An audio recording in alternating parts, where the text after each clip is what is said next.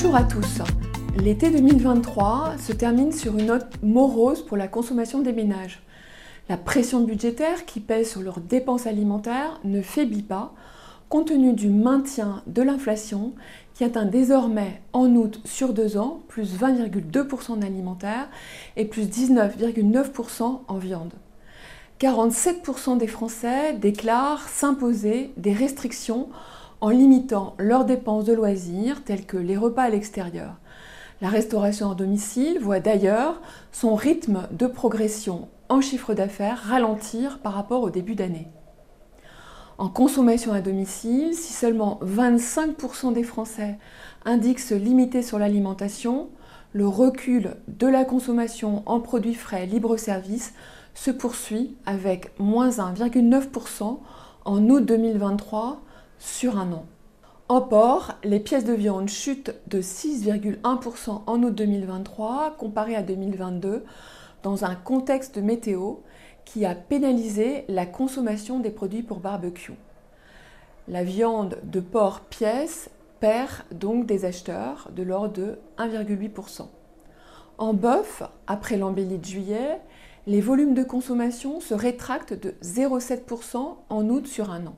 Ils sont tirés à la baisse par les produits à griller au prix élevé qui avoisinent 20 euros du kilo, tandis que les produits à bouillir et à braiser augmentent de 11,2% compte tenu d'une plus grande accessibilité prix. Les volumes de saucisserie de porc, avec un prix moyen de 11,20 euros du kilo, se stabilisent en août à moins 0,1% après un recul de 8,2% en juillet 2023 comparé à 2022. En ce qui concerne la charcuterie, les volumes se redressent en août à plus 2,2% après un mois de juillet en recul de 3,2%. Les consommateurs ont acheté de la charcuterie plus souvent et en plus grande quantité par acheteur. La plupart des familles de produits renouent sur le mois avec la croissance dans un contexte où l'arbitrage prix prend une place majeure. Les produits les plus économiques, tels que les lardons poitrine bacon ou les saucisses pâte fine, continuent à tirer la catégorie vers le haut avec des croissances importantes de l'ordre de 12,4% et 11,6% en août sur un an. Néanmoins, d'autres familles participent également à l'augmentation des volumes en charcuterie, tels que les pâtés avec plus 4,9%, les rillettes plus 3,1%, les andouilles et andouillettes à plus 6,1%. Les jambons crus et secs se stabilisent après plusieurs mois de recul. En revanche, le jambon cuit se rétracte fortement à moins 4,2% et absorbe l'essentiel des pertes. Lui aussi pénalisé par la météo et par conséquent une moindre consommation en snacking. Par marque, la croissance des premiers prix se poursuit à un rythme soutenu à plus 6,7% en août sur un an, tiré notamment par l'hypermarché dans un contexte d'incitation de la grande distribution à la mise en place d'actions de soutien au pouvoir d'achat.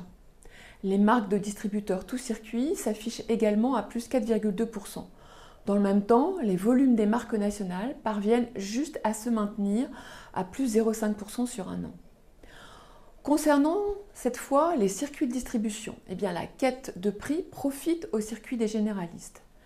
La période de la rentrée a en effet conduit les consommateurs à privilégier l'hypermarché pour leur consommation en charcuterie avec une hausse de ses volumes de 4,1%.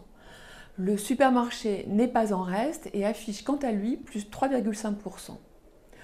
Porté par les arbitrages des Français vis-à-vis -vis de la limitation de leur mobilité, les points de vente de proximité et le e-commerce en particulier, quant à eux, poursuivent leur progression en volume avec des hausses respectives de plus 14,4% et plus 4,5%. En revanche, les artisans, bouchers, charcutiers continuent à souffrir à moins 9,2%.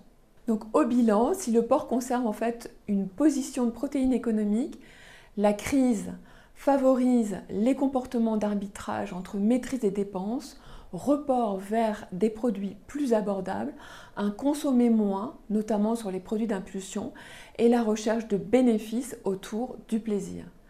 A bientôt pour un prochain point sur la consommation des produits du porc.